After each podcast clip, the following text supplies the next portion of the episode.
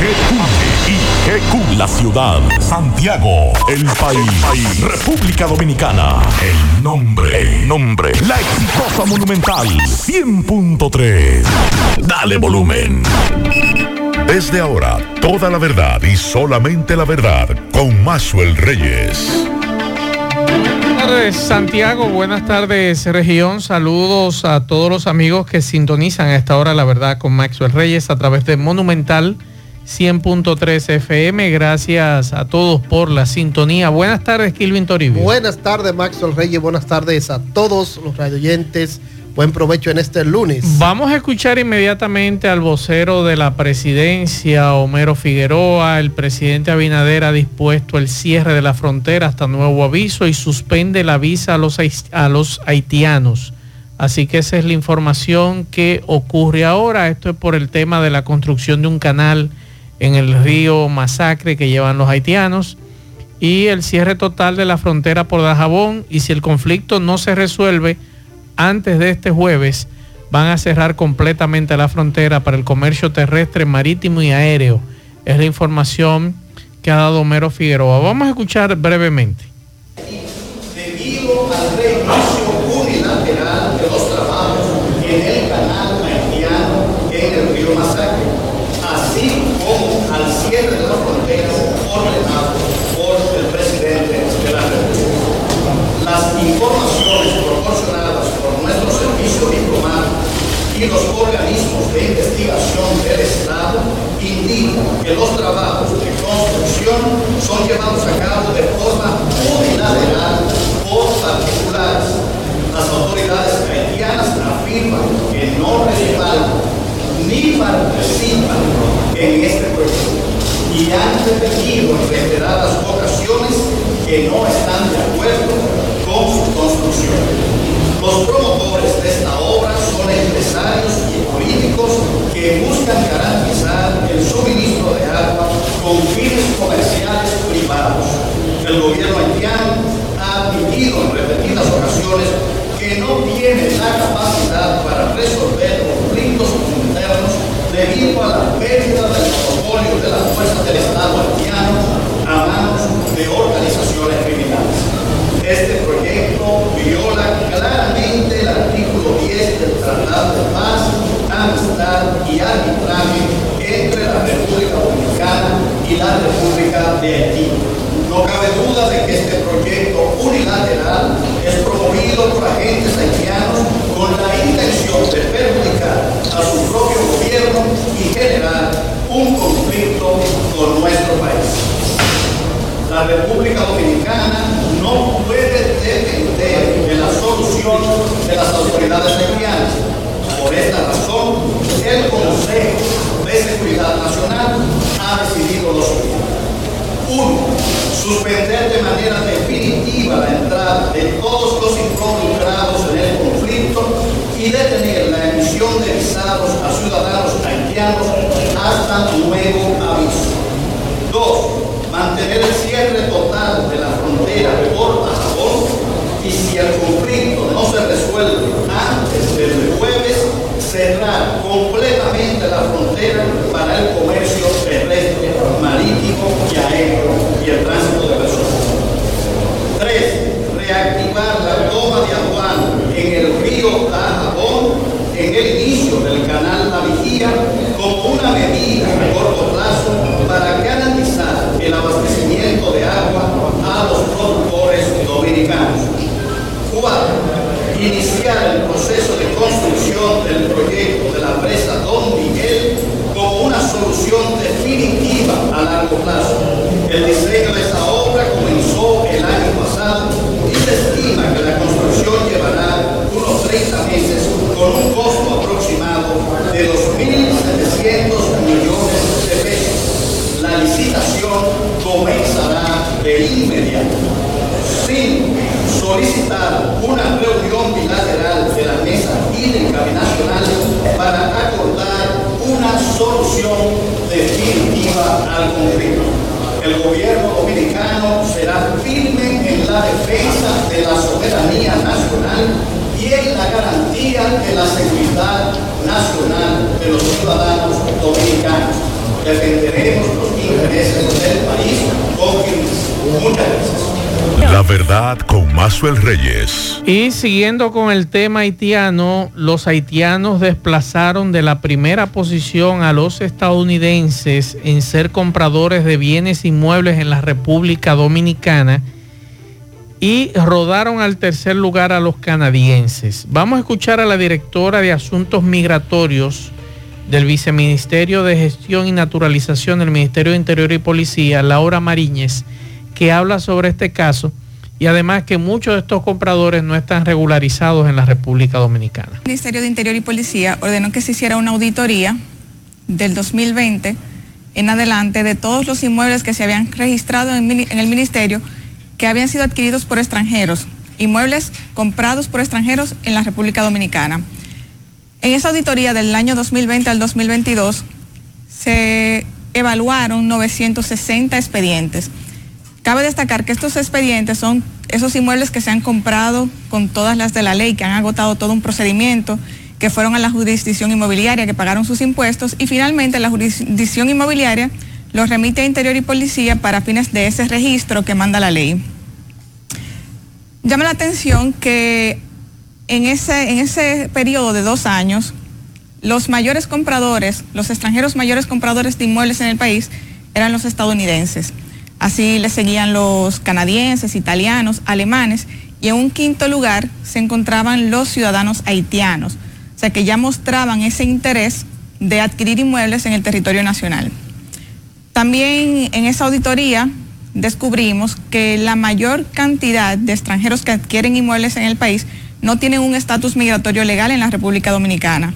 Para mm, ser más precisos, en ese periodo de tiempo, un 93% no tiene un estatus migratorio legal o tiene un estatus migratorio de no residente, que como ya explicaba el profesor hace un rato, no es un estatus que le permita establecerse de manera indefinida en la República Dominicana. Uno de los obstáculos que encontramos también es que estos inmuebles son registrados luego de que el extranjero los adquiere. Es decir, no hay una depuración previa de la persona. El Estado dominicano simplemente abre las puertas a un extranjero que llega al país muchas veces sin ni siquiera haber pasado por un consulado dominicano, haciendo uso de una tarjeta de turista. No necesita visado para llegar a la República Dominicana. Básicamente, la República Dominicana no sabe quién es esa persona.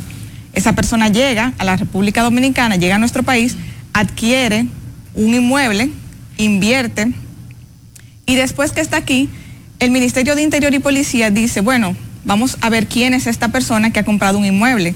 Y resulta que encuentra que tiene un antecedente penal o que tiene una alerta del Interpol, pero ya tiene un inmueble adquirido, porque el proceso se está haciendo a la inversa.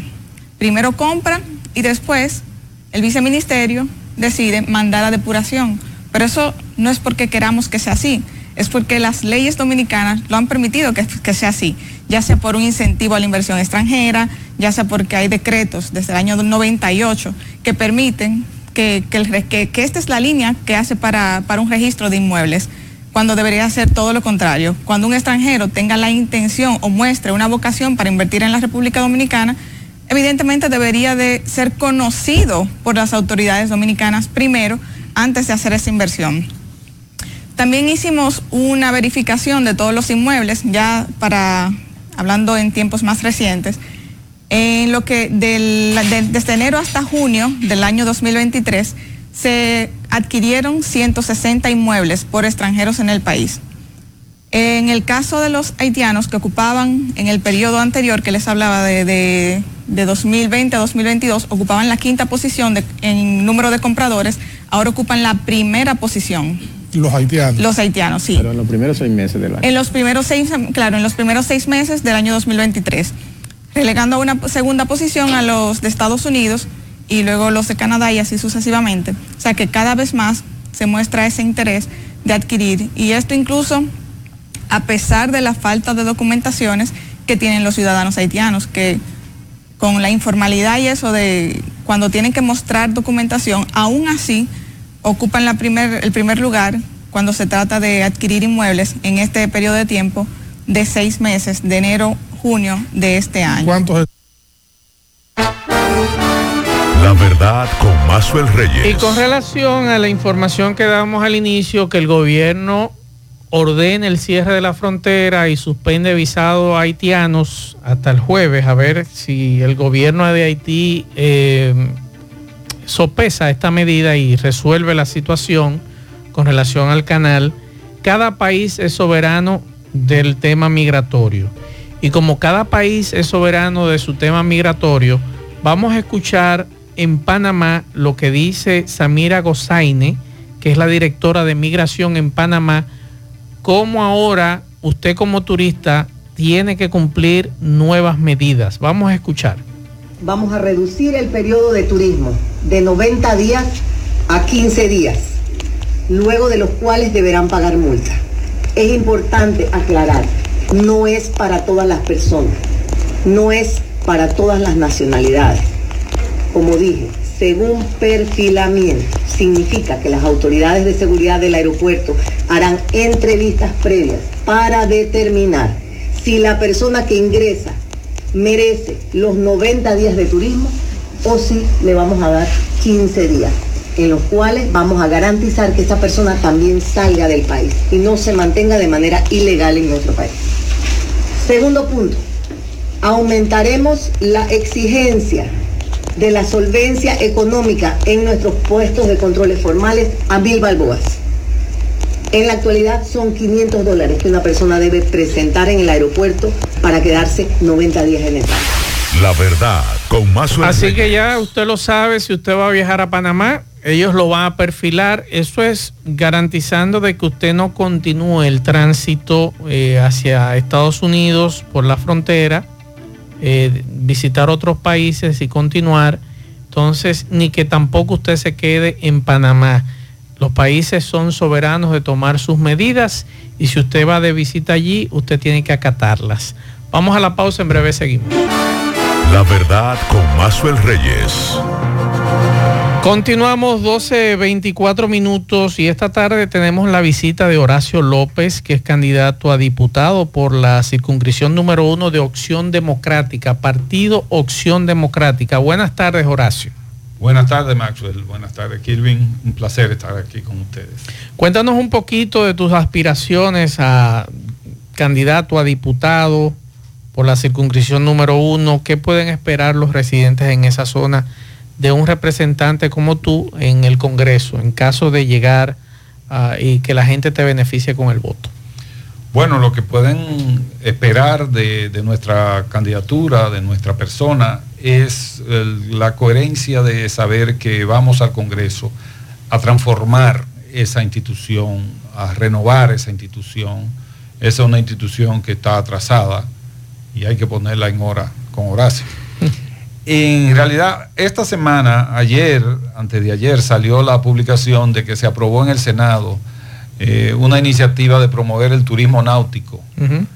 que exonera de impuestos a todas las inversiones que se hagan en, por, durante 10 años, incluyendo la importación de yates de lujo, incluyendo la construcción de, de cualquier infraestructura. Entonces, eh, son de las situaciones indignantes con que nosotros nos encontramos.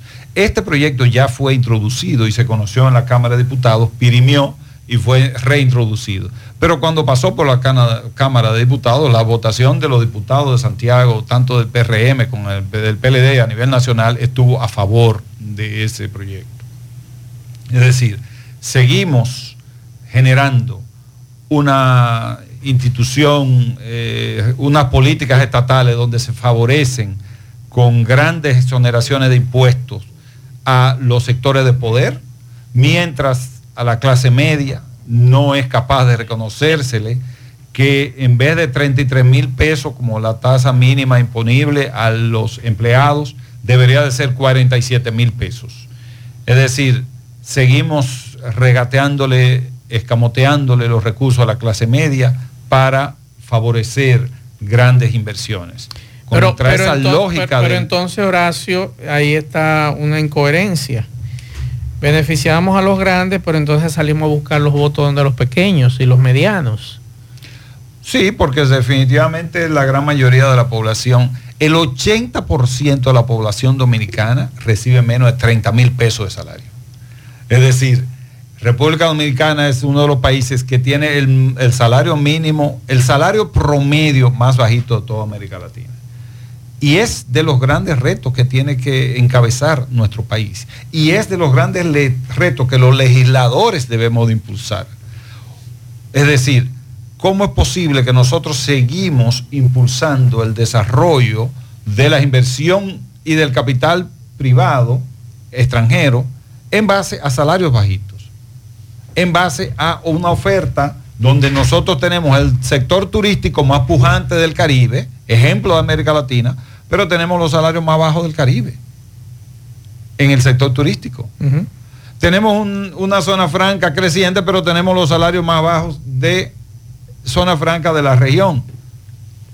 Nosotros tenemos un conjunto de atributos y de recursos en el país que son lo que debemos de utilizar para promover la inversión extranjera en República Dominicana. No puede ser en base a salarios bajos.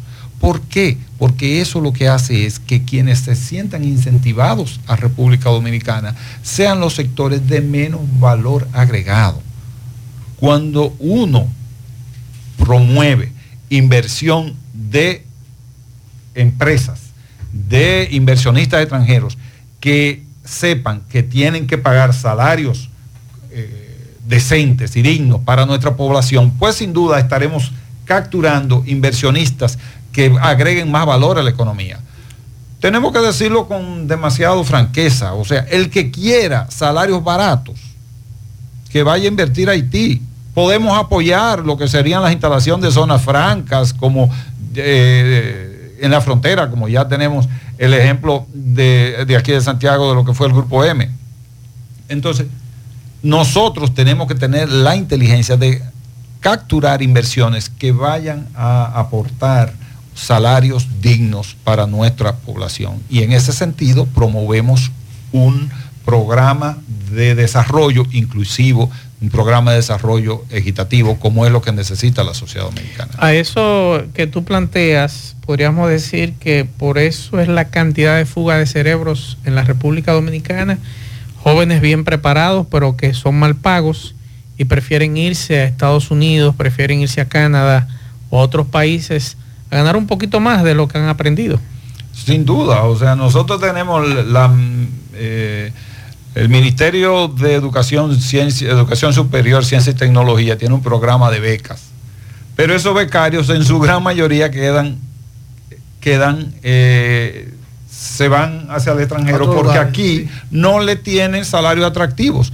En tiempo atrás nosotros veíamos una de, un- denuncia del Consejo Nacional de la Empresa Privada o de la Asociación de Jóvenes Empresarios, no recuerdo cuál de las instancias de empresariales, diciendo que tienen problemas de capturar, de captar profesionales especializados. Pero es que con el esquema salarial que tenemos en República Dominicana, la verdad es que resulta difícil difícil poder eh, a un empresario, a un profesional especializado sentirse atraído por quedarse en el país. Y sin duda que el salario mínimo es el salario que empuja todo el esquema, toda la pirámide salarial. Mientras nosotros tengamos que en las zonas francas tenemos salario de 14 mil pesos, vamos a saber que el contable de esa zona franca va a ganar 22 mil pesos o 20 mil pesos.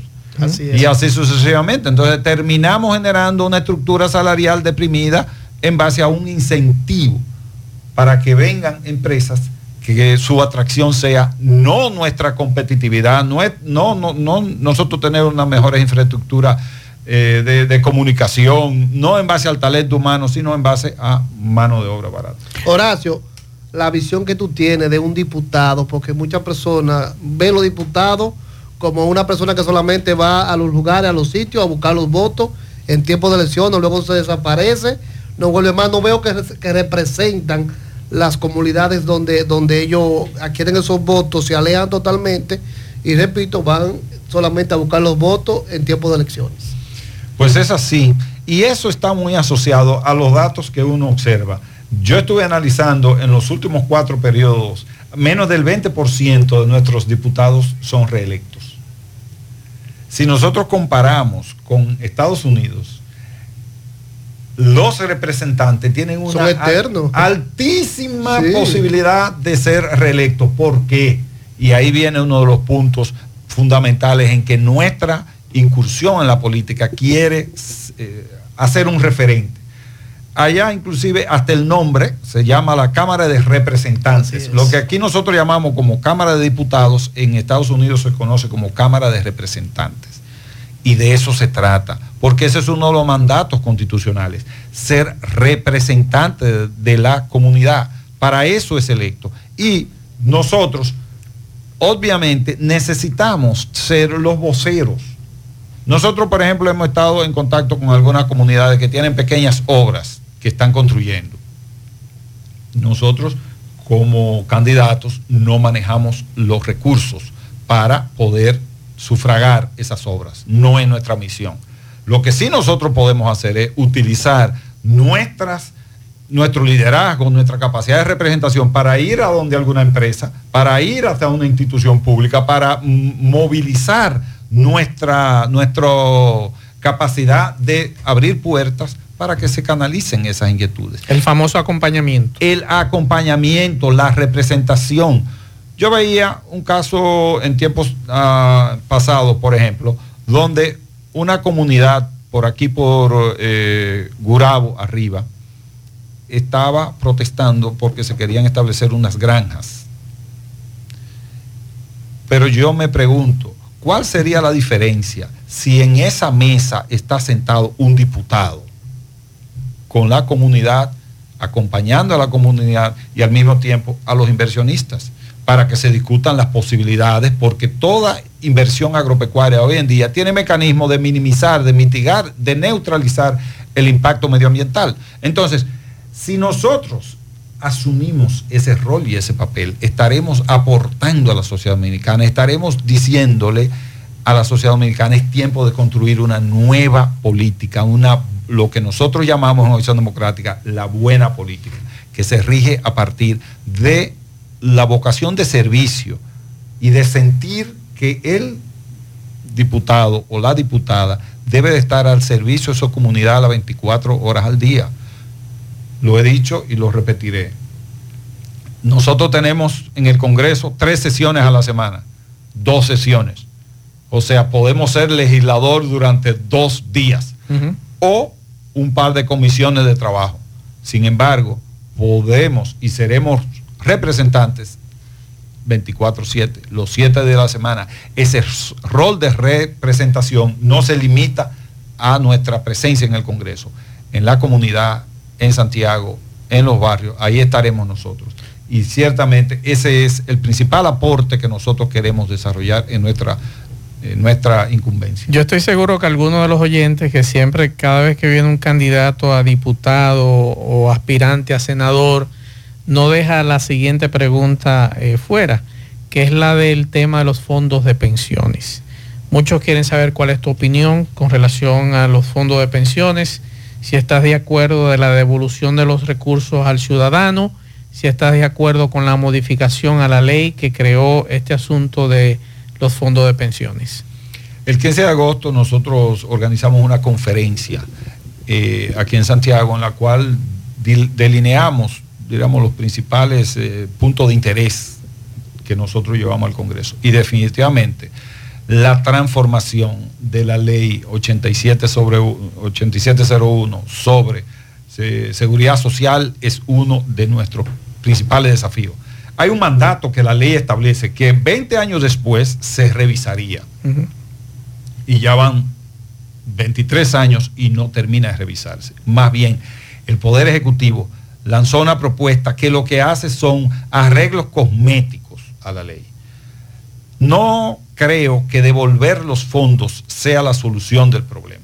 Nosotros lo que tenemos que crear un fondo de pensión que verdaderamente garantice que una persona después de durar 20, 30 años trabajando no se vaya para su casa con 6 mil pesos de pensión. Es decir, nosotros tenemos que garantizar que las personas cuando se retiren puedan vivir con dignidad. Una de las cosas más escandalosas que contiene esa ley es que cuando una persona se retira, cesa el, cesa el seguro de salud. Entonces, una persona se retira envejeciente cuando más necesita el apoyo. Y con poco dinero. Y con unos ingresos magros, entonces no tiene un seguro de salud que le dé protección. La, tanto el seguro de salud, tanto el seguro de salud como el fondo de pensiones debe de ser sujeto a una profunda revisión.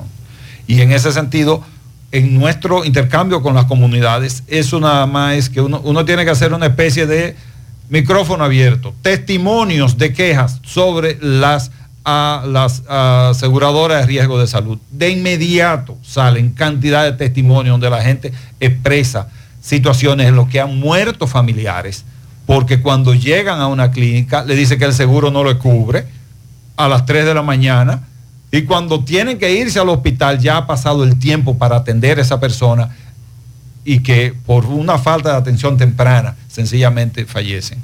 Casos donde, y a nosotros tenemos testimonio en la empresa para la que yo trabajo, en los cuales un accidente eh, automovilístico, la ARS y la de riesgos laborales discutiendo durante cuatro días quién era que le correspondía intervenir, a quién era que iba a cubrir esos fondos.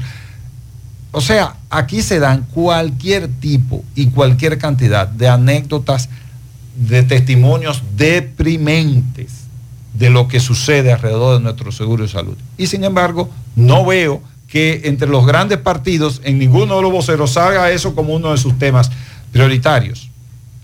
Para nosotros, sin duda, que uno de los principales, si no el principal problema que tiene la sociedad dominicana es dotarnos de un sistema de seguro de salud que funcione, que no se mercantilice la salud y un seguro de pensiones que le permita a nuestros envejecientes, a nuestras envejecientes, después de 20, 30 años de trabajo forzado, que vayan a vivir con dignidad sus últimos años. Horacio, siempre nosotros traemos a los amigos que están sintonizando en este momento, estamos conversando con Horacio López que es candidato a diputado por la circunscripción número uno de Opción Democrática. La semana pasada y las anteriores hemos estado trayendo precandidatos de diferentes partidos políticos al programa. Y me llamó la atención que siempre sacamos preguntas de los oyentes para que le pregunten a los precandidatos y candidatos.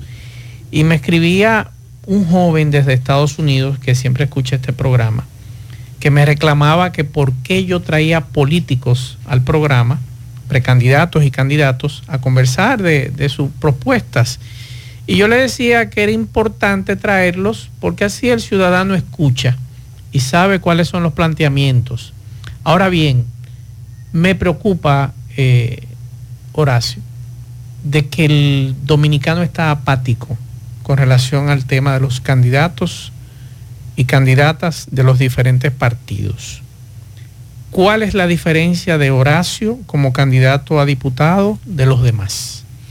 Mira, la diferencia nuestra está expresada en lo que es la, no solo los temas que yo priorizo, eh, no solo la forma como yo me quiero relacionar con la candidatura, sino también los referentes inmediatos a lo que yo estoy apelando. O sea, nosotros tenemos una candidatura, una diputación, la de José Horacio Rodríguez, en Santo Domingo, que ha sido un referente de lo que es una nueva forma de ejercer su rol de congresista.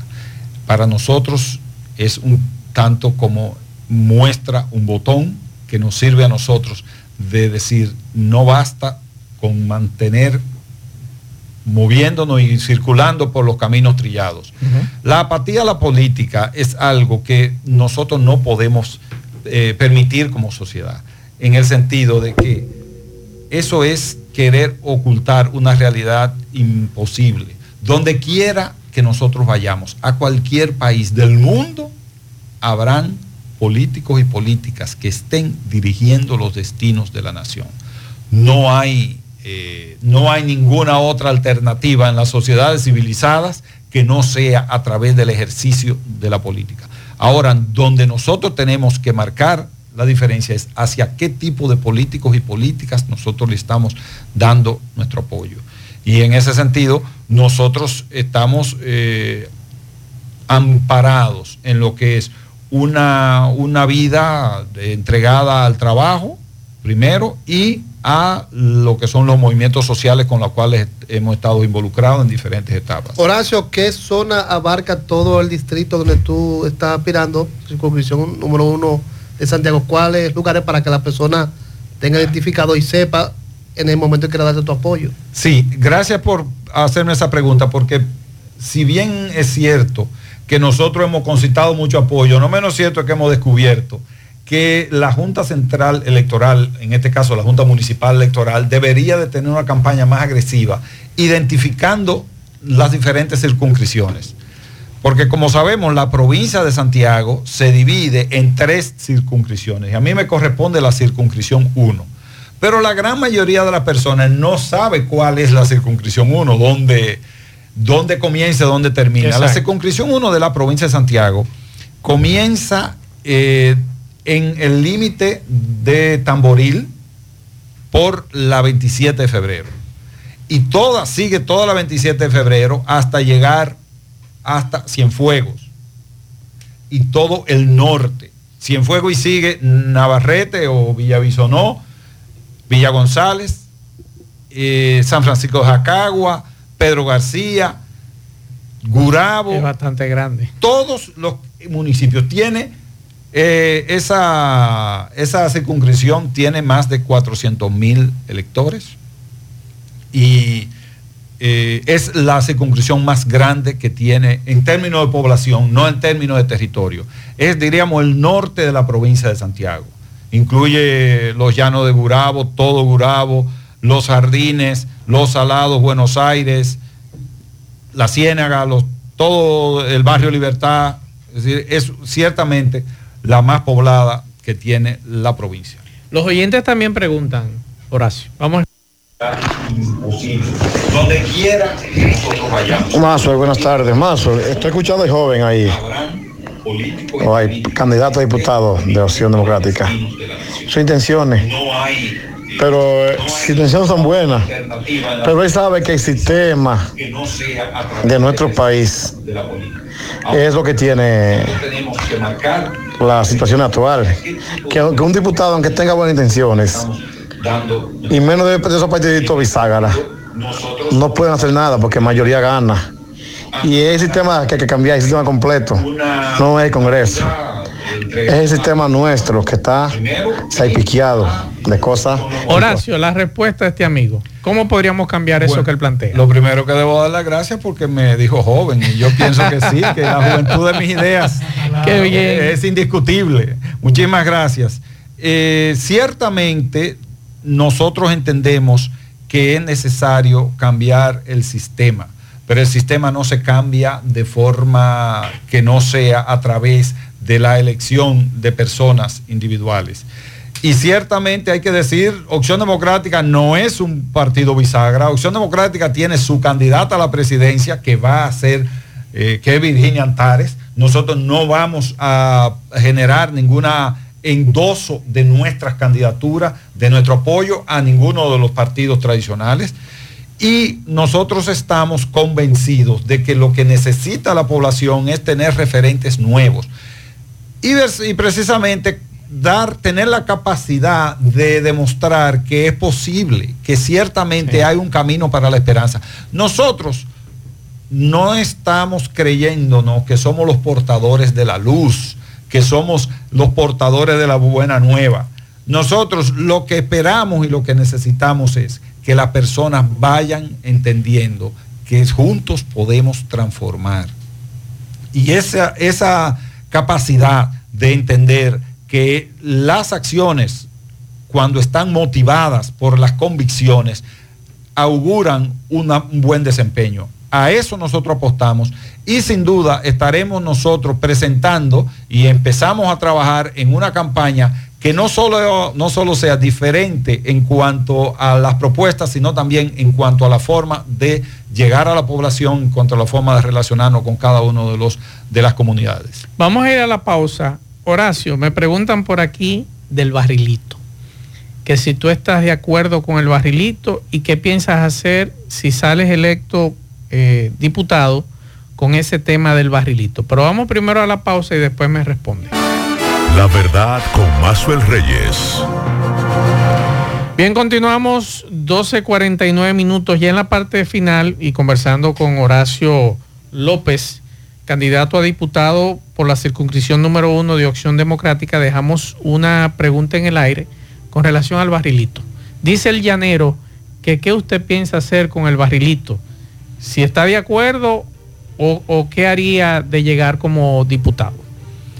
El barrilito es una de las grandes pervers- perversiones que tiene la política dominicana, porque el rol de un diputado está determinado por la constitución y no se puede privilegiar a un funcionario que tiene acceso a recursos para hacer campaña o para malgastar simplemente porque ha sido beneficiado por el voto popular. José Horacio Rodríguez, nuestro diputado, no ha tomado un centavo del barrilito y nosotros, Horacio López, está comprometido con mantener esa práctica. Más aún, todos los candidatos y las candidatas de Opción Democrática desde ya le dicen a sus votantes que nosotros nos comprometemos con no asumir el barrilito porque nos parece que es una modalidad clara de prevaricación.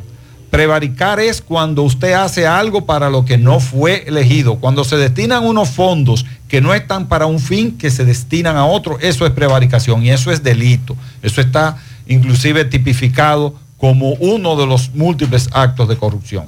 Otra pregunta por aquí, vamos a escuchar. Mazo de Pablito, buenas tardes.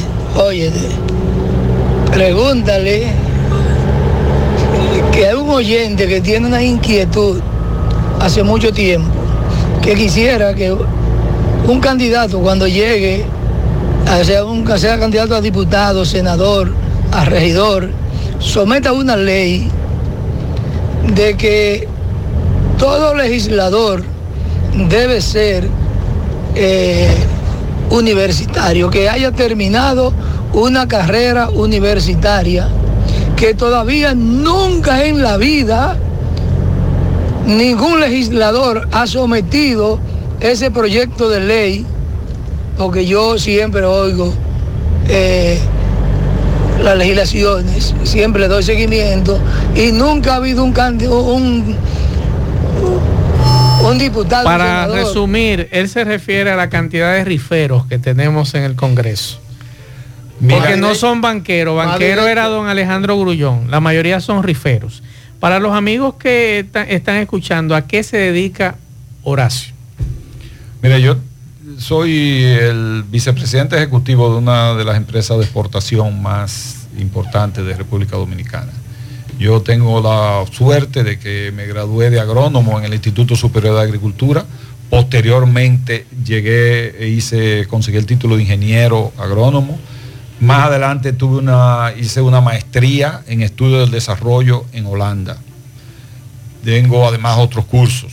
Es decir, yo pudiera sentirme completamente identificado con la inquietud del oyente, pero no me voy, tengo que ser suficientemente honesto. Ya es un problema de los partidos. Que yo no creo que la profesionalización del Congreso sea la solución del problema.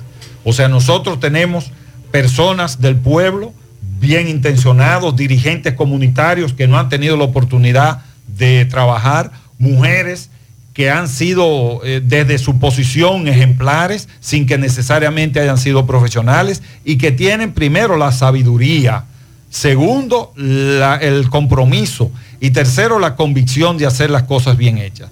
Lo que el Congreso debe de tener es, en vez de estar distribuyendo dinero del barrilito, tener la capacidad de contratar un equipo técnico que asesore a los congresistas frente a los diferentes proyectos de ley. Eso sí debe, así sí se debe de invertir el Congreso. ¿Por qué? Porque estaríamos generando una dinámica completamente elitista donde solo el que ha tenido el privilegio de tener un, un nivel universitario puede llegar a determinada posición. Y yo puedo decirle a ustedes que los presidentes que hemos tenido en la República Dominicana desde Trujillo para acá, todos han sido profesionales. Y yo puedo decir que ninguno de ellos me representa y en ninguno de ellos nosotros podemos decir que hemos estado orgullosos de su intervención. y no se diga de la cantidad de legisladores y no se diga de la cantidad de síndicos que tienen su profesión y a final de cuentas van a trabajar al servicio de los pocos intereses que son los que controlan este país. Entonces, yo creo más que en la capacidad técnica, profesional, en el compromiso que tenga el ciudadano o la ciudadana que nos represente. Finalmente, porque tenemos que irnos en 30 segundos, el gobierno dominicano ha ordenado el cierre de la frontera, suspende visados haitianos. Quiero saber tu opinión con este conflicto entre Haití y República Dominicana, con este tema de ese canal de riego que están abriendo, eh, que abrieron los haitianos en el río Masacre. Bueno, la verdad es que tratar en 30 segundos cualquier tema referido a Haití es un verdadero desafío. Puedo decir que el gobierno dominicano eh, tiene poca moral para poder desarrollar una política eficiente contra Haití. ¿Por qué? Porque cuando hemos estado tratando de evitar que esa inmigración siga, las, hay más de 27 mil, 30 mil visas que se venden en los consulados haitianos. Cuando se han denunciado cantidad de veces la cantidad de dinero que se le cobra de peaje a los haitianos ilegales que cruzan la frontera. Entonces, eso crea una situación de debilidad institucional. No obstante, en este caso en particular, nosotros entendemos que debe, debe hacer que todo el poder del Estado se imponga para que se respete el acuerdo que establece que el río Masacre no puede ser por ninguna de las partes entorpecido su flujo eh, normal de, de las aguas, su cauce normal. Me temo que siendo una iniciativa de un grupo de empresarios y un país como Haití con tan poquísima institucionalidad gubernamental, esas medidas no, no van a ser suficientes para impedir que esa, que esa construcción se avance. Yo creo que lo que hay que mandar un mensaje a esos inversionistas es que van a perder su dinero, que no le va a llegar una gota de agua de ese río bajo ninguna circunstancia. Inmediatamente ellos sepan que están perdiendo su dinero y que están perdiendo su tiempo, yo creo que deben, estarán conminados a parar la intervención. Desgraciadamente estamos tomando una medida, quizás es una medida eh, momentánea, pero es una medida que afecta al pueblo entero y no afecta a los bolsillos de la gente que está construyendo esa obra. Dinamitémosle la obra, pudiera yo decir, una exageración, pero sin llegar a un extremo como ese, debe de mandársele un mensaje a, los inversionistas privados que son los que están haciendo eso. Perfecto. Horacio, ¿dónde podemos seguirte y cómo se pueden comunicar contigo para conocer un poco más de tu proyecto político? Nosotros estamos en las redes, en en Instagram, estamos en Twitter, estamos en Facebook y estamos permanentemente visitando medios. Por lo tanto, para nosotros es fácil eh, darle seguimiento a toda nuestra trayectoria, pero además estaremos impulsando iniciativas muy novedosas que estarán diciéndole a la población que no es simplemente que Horacio López es un candidato con propuestas eh, legales diferentes, sino también es un candidato que está llegando a enriquecer la forma de hacer política en República Dominicana a través de la buena política. Muchas gracias Horacio, nosotros nos despedimos, a las 5 nos juntamos con José Gutiérrez, Pablo Aguilera en la tarde. Buen provecho a todos. Parache la programa. Dominicana la reclama. 100.3 FM. Llegó la temporada Open VHD para ese nuevo local que quieres abrir y las herramientas para optimizar tus operaciones, para nuevos equipos y la maquinaria que necesitas para aumentar tu producción, para la expansión de tu negocio, el capital de trabajo y generar ingresos adicionales, para hacer crecer tu negocio y que tú también crezcas. Temporada Open VHD para negocios MIPIMES. Aprovecha todas las soluciones especializadas que tenemos para tu sector y haz crecer tu negocio. Ingresa a open.bhd.com.do o acércate a cualquiera de nuestras sucursales. Banco BHD, el futuro que quieres.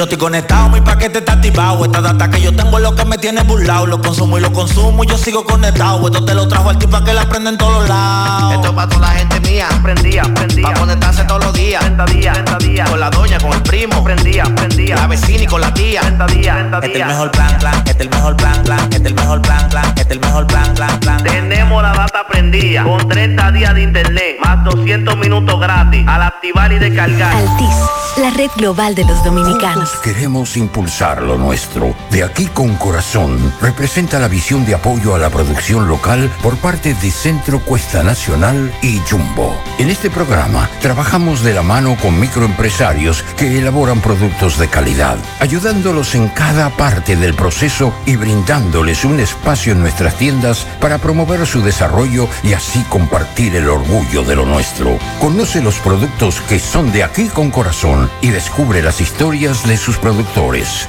Jumbo, lo máximo. Estéreo y a la una, los opinadores. El programa más pegado de Luna TV llega a la radio monumental con José García y David La Antigua. Hoy a la una, espéralo 100.3 FM. Eso es cosa de él. Wilfred Díaz y Landwood Records presenta, presenta. Miriam Cruz, la historia continúa. Me levanto. Jueves 12 y viernes 13 de octubre, Gran Teatro del Cibao. En vivo. Espectáculo que te va a poner a cantar todos los éxitos de la diva, la extraordinaria, la sorprendente Miriam Cruz. Se lo vale una guayaba podrida. La historia continúa. Soy la buena. Jueves 12 y viernes 13 de octubre, 8 de la noche. Gran Teatro del Cibao, a beneficio del Club Rotario Santiago Monumental. La carne.